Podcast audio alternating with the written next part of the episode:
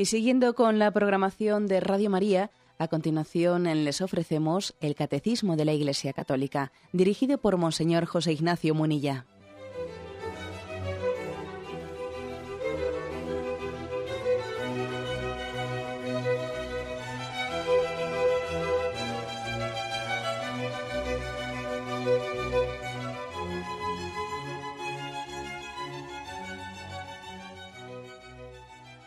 Un cordial saludo a todos los oyentes de Radio María.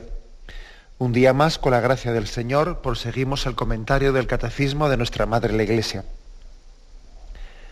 Estamos en los puntos finales de la catequesis sobre el sacramento de la Eucaristía. Después de haber explicado el apartado sobre cuáles son los frutos de la comunión, ahora nos, eh, el último apartado tiene como título La Eucaristía pone el título en latín, Pignus Future Glorie, eh, prenda de la gloria futura. Dedica pues el catecismo cuatro puntos finales a querer resumir, a querer condensar eh, pues todo ese hermosísimo, ese hermosísimo mensaje, esa hermosísima doctrina sobre el don de Dios, el don de Cristo a su iglesia, sobre la Eucaristía, y quiere resumirla diciendo prenda de la gloria futura. El punto 1402 eh, dice así. En una antigua oración, la Iglesia aclama el misterio de la Eucaristía. Lo pone en latín yo y lo, lo, da traducido, yo directamente lo voy a leer traducido. Oh sagrado banquete, en que Cristo es nuestra comida, se celebra el memorial de la pasión, el alma se llena de gracia y se nos da la prenda de la gloria futura. Si la Eucaristía es el memorial de la Pascua del Señor, y si por nuestra comunión en el altar somos colmados de gracia y bendición, la Eucaristía es también la anticipación de la gloria celestial. Imagino que habremos escuchado eh, muchas veces esta oración eh, tradicional en la iglesia, antiquísima, como dice aquí, oh sagrado banquete en que Cristo es nuestra comida se celebra el memorial de la pasión, el alma se llena de gracia y se nos da la prenda de la gloria futura. Es como un pequeño resumen ¿eh? de los aspectos de la Eucaristía. La Eucaristía banquete, la Eucaristía memorial de la pasión de Cristo, la Eucaristía nos prepara para la vida eterna, es prenda de vida eterna. Especialmente en eh, a este punto último quiere referirse este, esta especie de resumen, resumen o epílogo final del catecismo sobre la Eucaristía, prenda de la gloria futura. Para explicar ese término, prenda de la gloria futura, eh, permitidme que eche mano de algunas reflexiones de algunos autores espirituales. ¿eh? En primer lugar, recuerdo, una, eh, recuerdo pues, esa poesía hermosísima de San Juan de la Cruz, Llama de Amor Viva, que casi es, podríamos decir, una de las cumbres de la espiritualidad eh, mística, iba a decir española, no mundial, en la que habla de cómo eh, en la relación con el Señor, la, relación de gracia, esa relación de intimidad con el Espíritu Santo, tiene una tendencia, es decir, por su propia naturaleza, que es sobrenatural, claro, pero por su propia naturaleza mm, tiene como propio el ir creciendo y el ir tendiendo a la plenitud.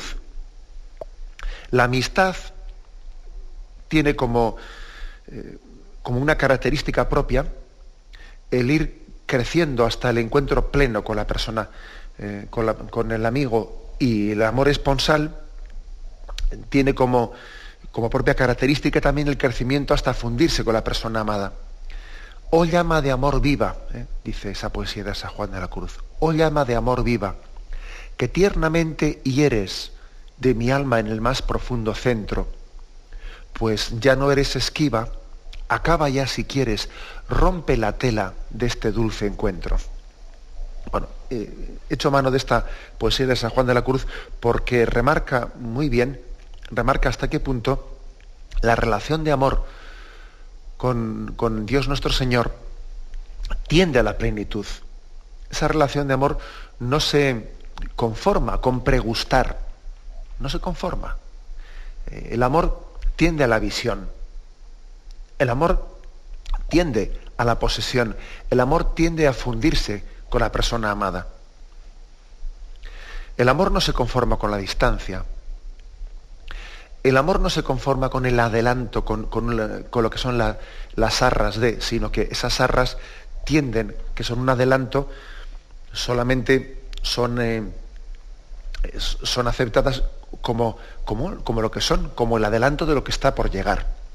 Esta poesía por de de la Cruz creo que nos puede servir muy bien para entender la relación que hay entre la Eucaristía y, y el deseo de encuentro directo, sin, sin, rompiendo la tela, dice, rompe la tela de este dulce encuentro. Esa tela que nos separa ¿eh? de, de, la visión es también, la, es también, por una parte, el pan eucarístico, por otra parte, nuestra condición carnal, que nos impide gozar de Dios. Esa tela que nos eh, distancia del dulce y del pleno encuentro, está también llamada a superarse, está llamado a superarse nuestra condición carnal, está llamado a superarse el, sacramento como mediación en el encuentro con Cristo. Estamos llamados al encuentro con Cristo sin mediaciones. La mediación es una gran gracia, porque tenemos que decir que la mediación nos ha acercado a Cristo. ¿Qué sería de nuestra vida sin la Eucaristía? ¿Qué sería de nuestra vida sin es esa, esa tela paneucarístico, ¿eh? esa tela que nos acerca al que, al que es eternamente distante a nuestra condición carnal. Gracias a que tenemos esa mediación, es eh, íntimo a nosotros y es próximo el que es eternamente distante a la, a la, condición carnal humana. Pero sin embargo, la mediación la mediación de la Eucaristía, la mediación de ese sacramento, ese pan y ese vino, nos lo han hecho muy cercano, nos lo han hecho íntimo a nosotros. Pero sin embargo el amor no se conforma con eso, el amor, el amor tiende a la plenitud. Y por eso con esta poesía de San Juan de la Cruz, pues decimos, acaba ya si quieres, rompe la tela de este dulce encuentro. Cada vez que comulgamos, yo creo que es una cosa hermosa que también le digamos al Señor, Señor, y espero poderte abrazar en el cielo, poderte, poderme, poderte ver, poderte abrazar, poderte gozar plenamente de lo que ahora estoy pregustando en la Eucaristía. Esa es una buena petición. Es una buena petición. El cardenal Newman, un santo varón, eh, eh, un cardenal de la, de la Iglesia Católica, que fue converso del anglicanismo al catolicismo, decía él que la gracia es como el cielo en el exilio. Podríamos decir nosotros, la Eucaristía es como el cielo en el exilio. Y el cielo, decía él, es la gracia en casa. Bueno, pues podemos decir, el cielo es la Eucaristía en casa. Es una, reflexión del cardenal Newman, creo que es muy, muy aguda, ¿eh? para que nos demos, para que la reflexionemos. ¿eh? Le repito, dice él, la gracia, esa gracia que recibimos a través de, pues, de los sacramentos, eh, o directamente sin la a través de la oración, esa gracia que es una amistad con Cristo que tenemos ahora, la amistad que tenemos con Cristo ahora, dice, es el cielo en el exilio. hay que decir las dos cosas. Es el cielo, o sea, cuando yo estoy eh, con Cristo, que he comulgado con Él, estoy en el cielo. Estoy en el cielo porque el cielo será estar con Cristo. La esencia del cielo es estar con Dios. Luego el momento de la comunión es como si fuese el cielo. Porque es que eso es el cielo. Eh, algunos han querido imaginar el cielo como pues una especie de, con, una, imágenes carnales, ¿no? Pues la determinadas, eh, un lugar, una estancia llena de fuentes, llena de tal, no, no. La esencia del, del cielo es estar con Dios. Por eso comulgar es como el adelanto del cielo. Pero dice, en el exilio, la gracia es el cielo en el exilio. Y claro, en el exilio no se disfruta plenamente de las cosas. La dureza del exilio las condiciones precarias que uno tiene en el exilio, hace que no disfrute plenamente de las cosas. Entonces yo estoy con Cristo, en la comunión lo tengo todo. Sí, pero aunque lo tenga todo, tengo que reconocer que no tengo la capacidad de disfrutar plenamente de ello. Porque mi condición carnal, porque pues, pues muchos condicionamientos en torno a mí, la misma presencia de Cristo, que está ahí, pero está velada, eh, está velada en parte, ¿no? Pues por las especies eucarísticas, pues me lo impide. Pero es cierto que la comunión es el cielo, aunque sea en el exilio. Y creo que esto es bueno decirlo, pues eh, cada vez que comulgamos estamos adelantando el cielo. Esta es la prenda de la gloria futura.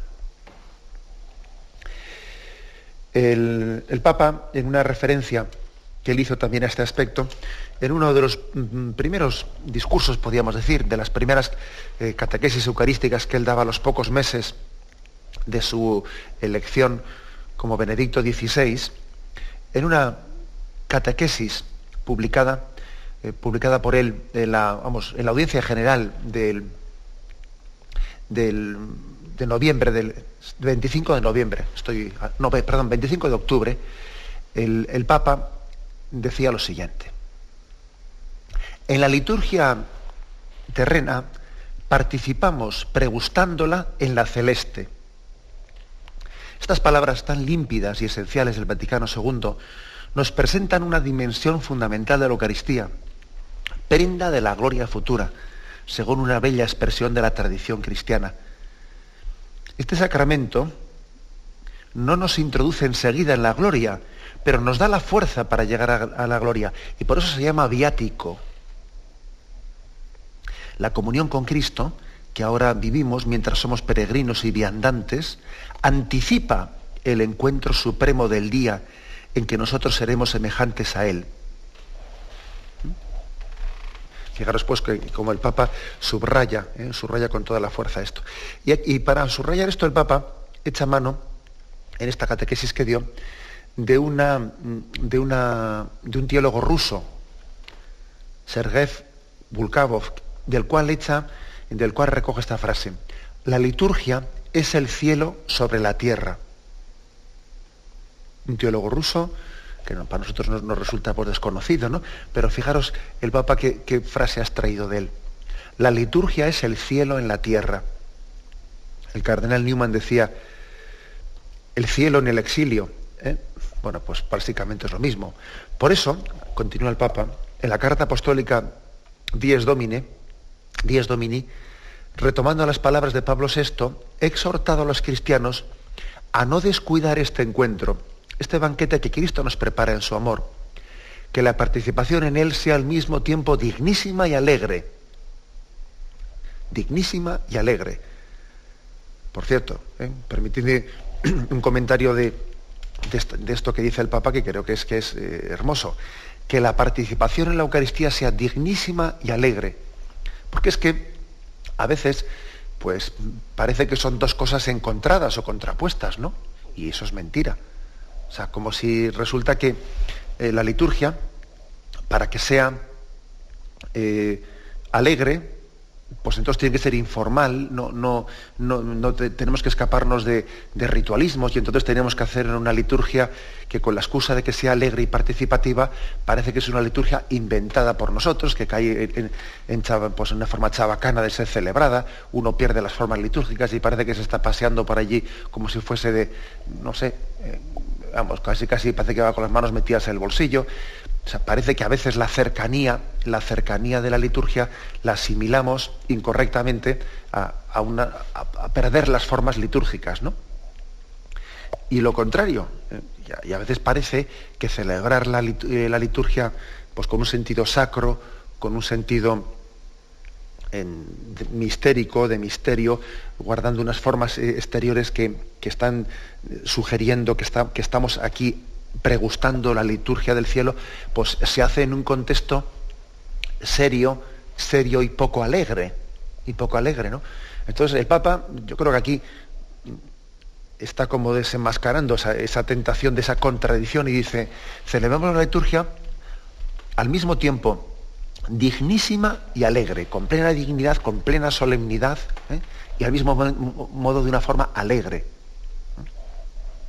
que se puede tener formas en la liturgia pues, de dignidad y de respeto a lo sagrado y, destacando que estamos haciendo algo que nos trasciende, con un sentido cultural y un sentido de reverencia, ¿eh? y al mismo tiempo alegre. Bien, pues eh, que, mm, me quedo en estas expresiones. ¿eh? El Papa también ha querido, en esta catequesis, en la que está como introduciendo esto, también, aparte de esta cita de este teólogo ruso, también hace otra cita de otro teólogo europeo, Eschel, del cual recoge la siguiente frase, la Eucaristía es un saboreo de eternidad en el tiempo. Como veis, otra expresión para decir lo mismo. Saboreo de eternidad en el tiempo. Estamos pregustando la eternidad en este tiempo, en el tiempo presente, en este tiempo que es caduco. Sin embargo, Dios nos da la gracia de que lo eterno se haga presente en este tiempo, en, esta condición caduca en la que estamos. Se subraya pues de una forma y de la otra no este aspecto de, gracia y bendición. Tenemos un momento de reflexión y continuamos en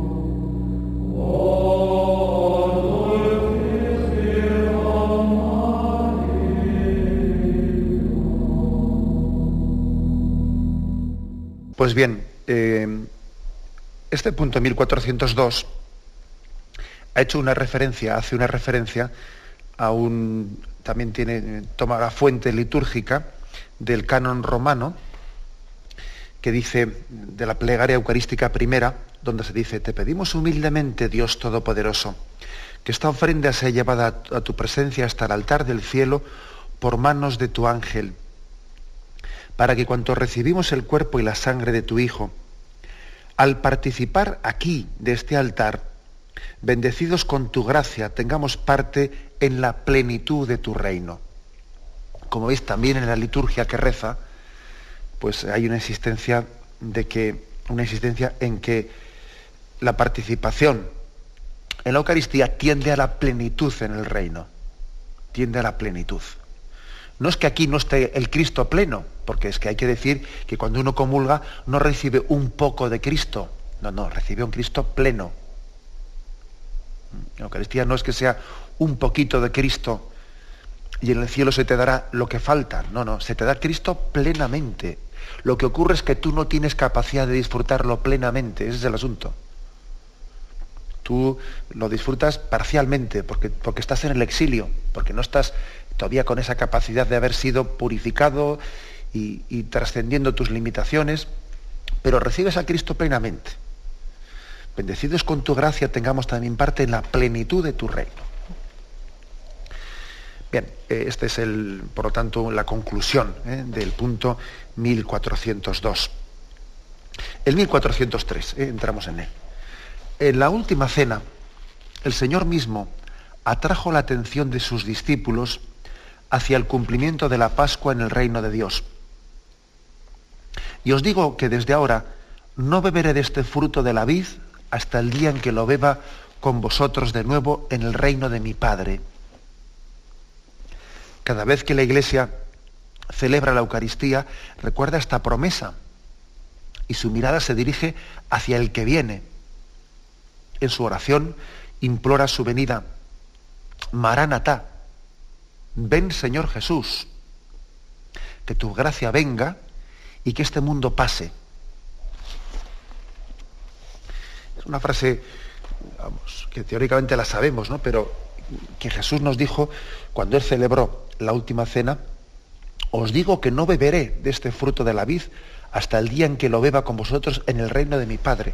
O sea, Jesús se despidió de la Eucaristía al cielo. Ese fue de alguna manera eh, dicho en pocas palabras. De aquí al cielo. La próxima vez nos encontramos allí. Eso es dicho un poco a lo bruto, pero eso es básicamente lo que está dicho aquí. Os digo que no volveré, que no, que no beberé de este fruto de la vida hasta el día que lo beba con vosotros en el reino de mi Padre, de la Eucaristía al cielo. Por lo tanto, creo que la Eucaristía la recibimos mal si, si la vemos como únicamente como una petición a Dios de, continuar aquí con nuestras cosas, que a veces creo que eh, tenemos tal falta de disposición al encuentro pleno con Dios, a veces arrastramos ¿no? pues una serie de miedos y temores al encuentro pleno con Dios, que parece que nuestra oración, nuestra oración paradójicamente se limita a decirle al Señor, pues eh, consérvame, mm, dame la salud, permíteme estar aquí más tiempo, permitidme así la manera tan simple de hablar, pero es una contradicción, es una contradicción que hagamos mm, casi el centro de nuestra petición, la de decirle, Señor, te pido estar aquí pues, mm, todo el tiempo que, que yo entiendo que tengo que estar, etcétera, que casi es como decirte, Señor, que, te vea cuanto más tarde mejor. ¿Eh? Y eso es una contradicción. Tenemos que tener mucho cuidado de hacer casi el centro, la esencia de nuestra oración.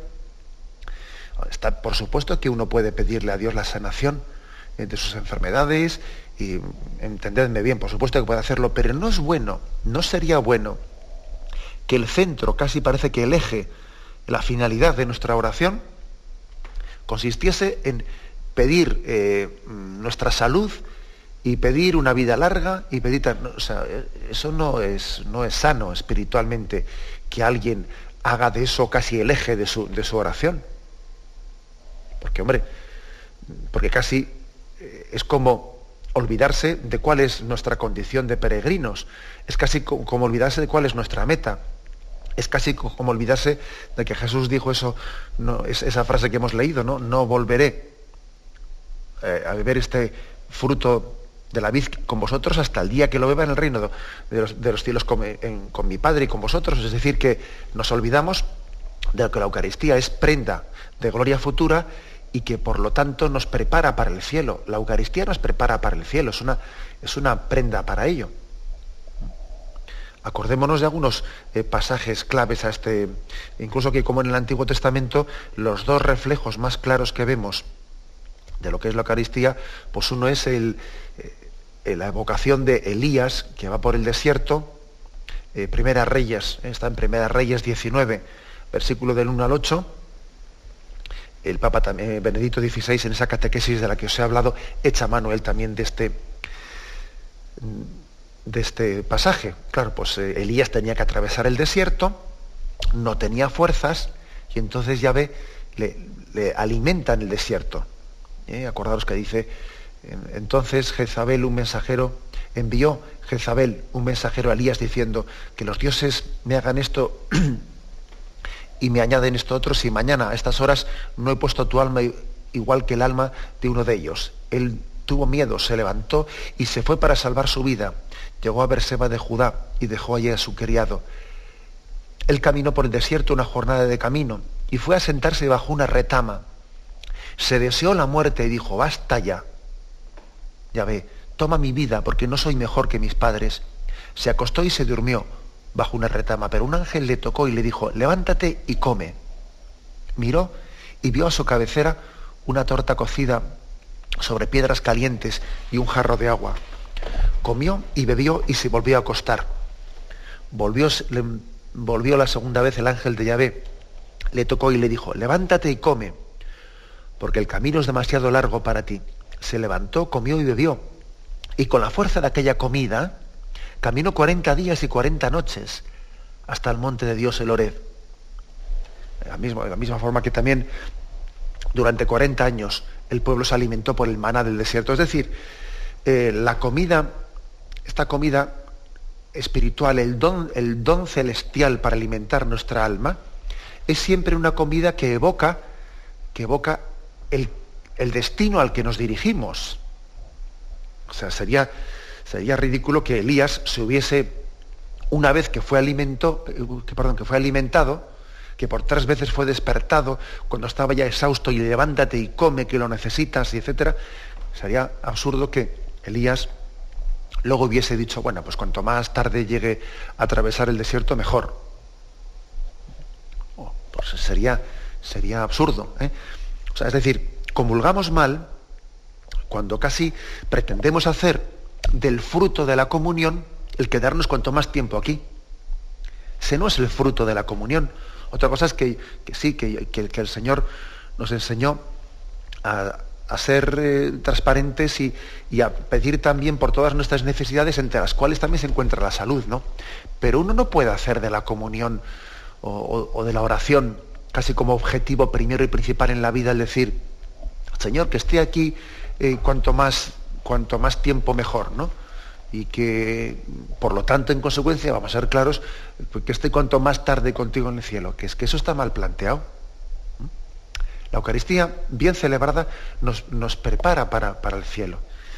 Y también es propio de la vida de los santos que cuanto más cerca están, están de Dios, más le desean. Más le desean, ¿no? Es como la novia que se acerca al día de la boda y cada vez tiene más ilusión. Y lo, prepara con mayor deseo, etcétera, etcétera. ¿eh? Eh, es eso que hemos también leído antes de la poesía de San Juan de la Cruz, por pie de un alma, enamorada que suspira porque se acabe y se rompa esa tela que impide el dulce, el dulce encuentro. Bueno, pues eh, remarcado esto, porque es que decir, celebrar la Eucaristía, es decir, Maranatá, ven Señor Jesús. Es así, es decir, la Eucaristía prepara el retorno de Jesucristo, prepara el retorno glorioso. Celebrar la, liturgia es como eh, invocar y pregustar, incluso podríamos decir, como adelantar, adelantar el retorno glorioso de Cristo. Estamos eh, preparando su llegada y parece que es una prepara que quiere como, quiere como adelantar el día de su llegada. Ven, Señor Jesús, Maránata, que tu gracia venga y que este mundo pase. ¿eh? Dice la Didajé, que es uno de los textos de la iglesia primitiva, dice, que tu gracia venga y que este mundo pase.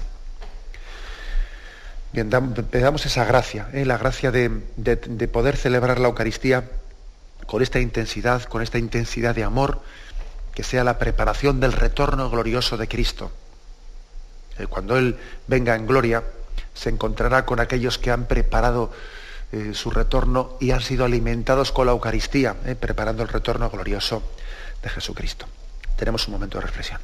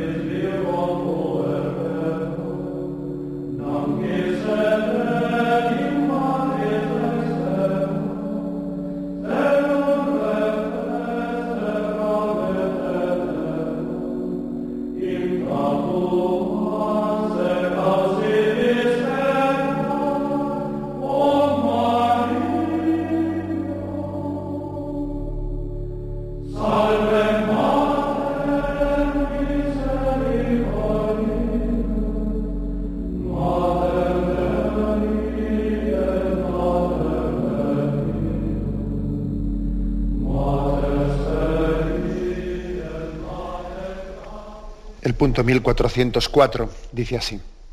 La Iglesia sabe que ya ahora el Señor viene en su Eucaristía y que está ahí en medio de nosotros. Sin embargo, esta presencia está velada. Por eso celebramos la Eucaristía mientras esperamos la gloriosa venida de nuestro Señor Jesucristo, pidiendo entrar en tu reino, donde esperamos gozar todos juntos de la plenitud eterna de tu gloria. Allí enjugarás las lágrimas de nuestros ojos porque al contemplarte como tú eres, Dios nuestro, seremos para siempre semejantes a ti y cantaremos eternamente tus alabanzas por Cristo Señor nuestro. Bueno, aquí hay una referencia, está también eh, expresada, recogida como os habrá sonado en vuestros oídos como parte de una plegaria eucarística. Allí enjugarás las lágrimas de nuestros ojos. Eh, es referencia a que, claro, la Eucaristía es, sí, es la prenda de la gloria futura, pero como hemos dicho antes, es en el exilio, es de una forma velada, es, una presencia que está también al mismo tiempo eh, acercada a nosotros por el sacramento de la Eucaristía, pero también velada, también ocultada. Con lo cual, con lo cual esperamos que la presencia nos consuele. Mientras tanto, la Eucaristía es consoladora. Es consoladora porque eh, que decimos que allí nos, nos enjugará nuestras lágrimas, pero también ahora cada vez que comulgamos, estamos llamados a sentir el consuelo, el consuelo en medio de nuestras penas, ¿no? el consuelo de decir, bueno, pues en medio de mis dolores, en medio de mis sufrimientos, en medio de mis decepciones en la vida, Dios está conmigo y eso es lo más importante. La, la Eucaristía debe de ser verdaderamente consoladora para nosotros, ¿no? Al lado de, comparando con el Jesús está conmigo, uno dice, si el Señor está conmigo, pues como, perdóname la expresión, ¿no? Pelillos a la mar, es decir, el resto de las cosas, el resto de los disgustos, de los reveses, todo es relativo. Todo es relativo, todo lo demás pasará. Eh, ¿Qué es comparando con el tesoro de estar con Cristo? Eh, pues eh, tantas cosas que ahora nos agobian y nos inquietan. Algún día, cuando las veamos en Dios, las veremos muy distintas. A veces me suelo yo acordar cuando vemos a un niño pequeño en su rabieta, eh, que igual está pegando, está pataleando y lo está pasando fatal porque ha pedido un capricho y, su madre pues, pues no, se lo, puede dar o entiende que no tiene que dárselo. Y yo qué sé, pues quiero chocolate y quiero chocolate y, ahí engancha una pataleta y su madre pues no hay y, el niño hay una rabieta totalmente tonta y, uno ve cómo está sufriendo por una bobada. Y digo yo, ¿no nos pasará a nosotros lo mismo y algún día cuando estemos en, Dios, en el cielo, veamos nuestros desgustos y los reveses de esta vida y lo que hemos sufrido por ello y digamos, Dios mío, pero si he sido como un niño que, que sufría por una tontería, por una nadería, ¿no? Y, cuando uno lo ve ahora desde la, desde la vida adulta se ríe del disgusto del niño pequeño y quizás visto desde Dios también nos riamos por muchas cosas que ahora nos agobian, nos angustian. Cuando las veamos desde Dios nos reiremos de ellas. Pues yo creo que la, que la Eucaristía tiene esa capacidad, debe de tener esa capacidad de ponernos en Dios y desde Dios ver las cosas de esta vida y consolarnos de nuestros sufrimientos y al mismo tiempo relativizarlos. Si estoy en Dios, unido a Él, a, quien temeré, el Señor conmigo mayoría aplastante, como dicen los cursillistas, el Señor conmigo es mi todo, es mi cielo, y creo que es muy importante hacer esta reflexión. De lo contrario, perdemos la perspectiva. Perdemos la perspectiva, ¿no? Y las cosas hay que verlas en la perspectiva de la eternidad también. Esa es una, una reflexión primera que luego es completada en el, mundo eh, en el punto 1405, dice, de esta gran esperanza, la de los cielos nuevos y la tierra nueva, en los que habitará la justicia, no tenemos prenda más segura, signo más manifiesto que la Eucaristía. En efecto, cada vez que se celebra este misterio, se realiza la obra de nuestra redención. Y partimos un mismo pan, que es remedio de inmortalidad, antídoto para no morir, sino para vivir en Jesucristo para siempre. San Ignacio de Antioquía, aquí hay un texto de San Ignacio de Antioquía, en el que le llama a la Eucaristía antídoto para no morir. Está claro que se está refiriendo, pues no para eh, para la muerte temporal, sino para la muerte eterna. El que come mi cuerpo y bebe mi sangre tiene vida eterna, y yo lo resucitaré en el último día. Antídoto para no morir. Hasta tal punto los, los, primeros cristianos tenían conciencia de que la Eucaristía era introducirnos pues, en esa vida resucitada del cielo.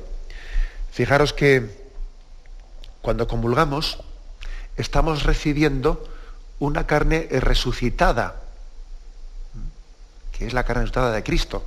Nosotros decimos, eh, muchas veces hemos, comentado eso, ¿no? que cuando uno pone una manzana podrida en un cesto de, manzanas sanas, pues ocurre que la manzana podrida corrompe a las sanas. Sin embargo, no es así en este caso. Sin embargo, podríamos decir que en este caso ocurre lo contrario.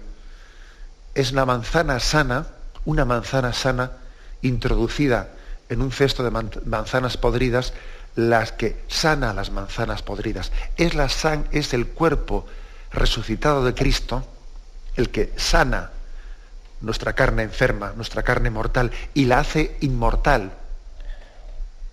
Y es como el antídoto para no morir. Aquí se da la vuelta a ese refrán de la manzana podrida. Es así es mm, acordaros de, aquel episodio de San Francisco de Asís, ¿no? Eh, cuando mm, recién en, comenzado su vida de entrega al Señor, él tenía muchos ascos, muchos miedos, y entonces tenía mucho asco a la suciedad y a las enfermedades, y los leprosos en aquel tiempo estaban postergados, estaban eh, como alejados de la sociedad, tenían que, tenían que irse a lugares eh, aislados y ir con una campanilla por, cuando iban por, por los montes pues para anunciar leproso, leproso, para que todo el mundo se apartase. El caso es que Francisco de Asís, eh, oyendo en una ocasión que un leproso pasaba por allí y iba sonando su campanilla, etc., él, arrebatado del amor de Dios, se acercó al leproso, le besó sus llagas, le abrazó, ¿eh? venciendo y sobreponiéndose a sus miedos, a sus aprensiones, a, ese miedo tremendo a contagiarse de la lepra. Ese es también un signo de la Eucaristía. Es Jesús que por amor se acerca al hombre leproso y le abraza. Siendo así que no es la lepra la que le contagia a Jesús, sino Jesús el que sana la lepra de nuestra carne enferma. Estamos, mm, estamos pregustando lo que es la carne resucitada en el cielo. Y es como si un cachito de la eternidad si estuviese aquí introduciendo, como si fuese un injerto, ¿no? Un injerto de la eternidad en el tiempo. Hasta el punto que entonces la carne resucitada sana nuestra carne enferma. Es como Jesús, eh, como si ese Francisco de Asís hubiese sido imagen de Jesús que abraza al leproso, sanándole, sanándole no, no siendo contagiado por él, sino eh, es una, una, imagen hermosísima en la que San Ignacio de Antioquía llega a decir, no, la Eucaristía es antídoto para no morir. Es un gran gozo, ¿eh? El gran gozo de la capacidad que tiene la Eucaristía de regenerarnos, de hacernos nuevos. Bien, hay una, se nos ofrece un texto que vamos a leer, que es la segunda, segunda carta de Pedro, capítulo tercero, versículo 13, que dice así. Pero esperamos, según nos lo tiene prometido, unos cielos nuevos, unos cielos nuevos y una tierra nueva en la que habite la justicia. La Eucaristía comienza ya, eh, es el inicio en nosotros de esos cielos nuevos y esa tierra nueva. Y no olvidemos también que en el rezo del Padre Nuestro decimos eh, que está, está insertado, eh, está insertado dentro de la liturgia eucarística, venga a nosotros tu reino, un reino que será consumado pues, en, en el retorno glorioso de Cristo, en la parusía, cuando Él venga como juez de vivos y muertos. Pero un, reino que ya comienza a incuarse cada vez que comulgamos. Comulgar bien, comulgar bien es hacer vida, hacer presente, mm, traducir eh, pues en, en, hechos concretos eso de venga a nosotros tu reino. La comunión es una instauración del reino de Dios entre nosotros. Cada vez que comulgamos, el reino de Cristo está más instaurado en esta vida. La Eucaristía es como una, como si estuviésemos reconquistando terreno. Cada Eucaristía que se celebra es como pequeños avances de la instauración del reino de Dios en esta vida. Una Eucaristía que se celebra aquí, el siguiente domingo, el siguiente domingo, no, puede, no, no, puede, no va a ser ¿eh? infructuosa esa entrega de Cristo sacramentalmente hecha presente. No, no lo va a ser. La Eucaristía es como, un ejército que va, tomando posiciones, que va avanzando posiciones. Pues sí, Señor, así es también la Eucaristía. Es una, eh, un ir adelantando el retorno glorioso hasta que Él llegue a consumarlo con su, en la parusía, con su venida en gloria.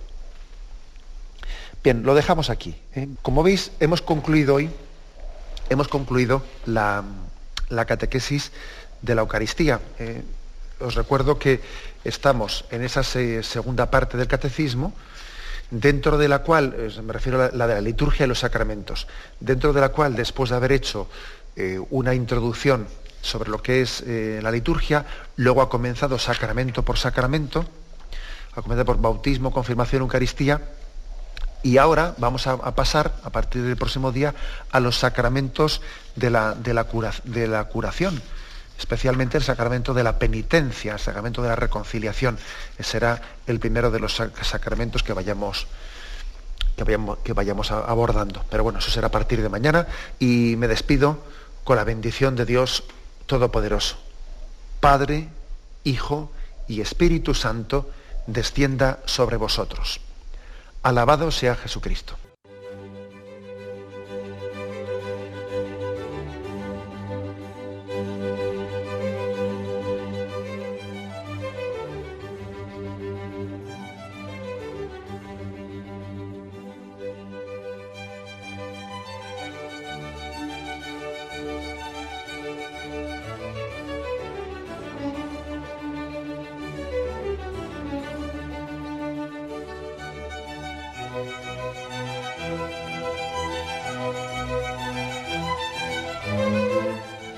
Han podido escuchar en Radio María el Catecismo de la Iglesia Católica, dirigido por Monseñor José Ignacio Munilla.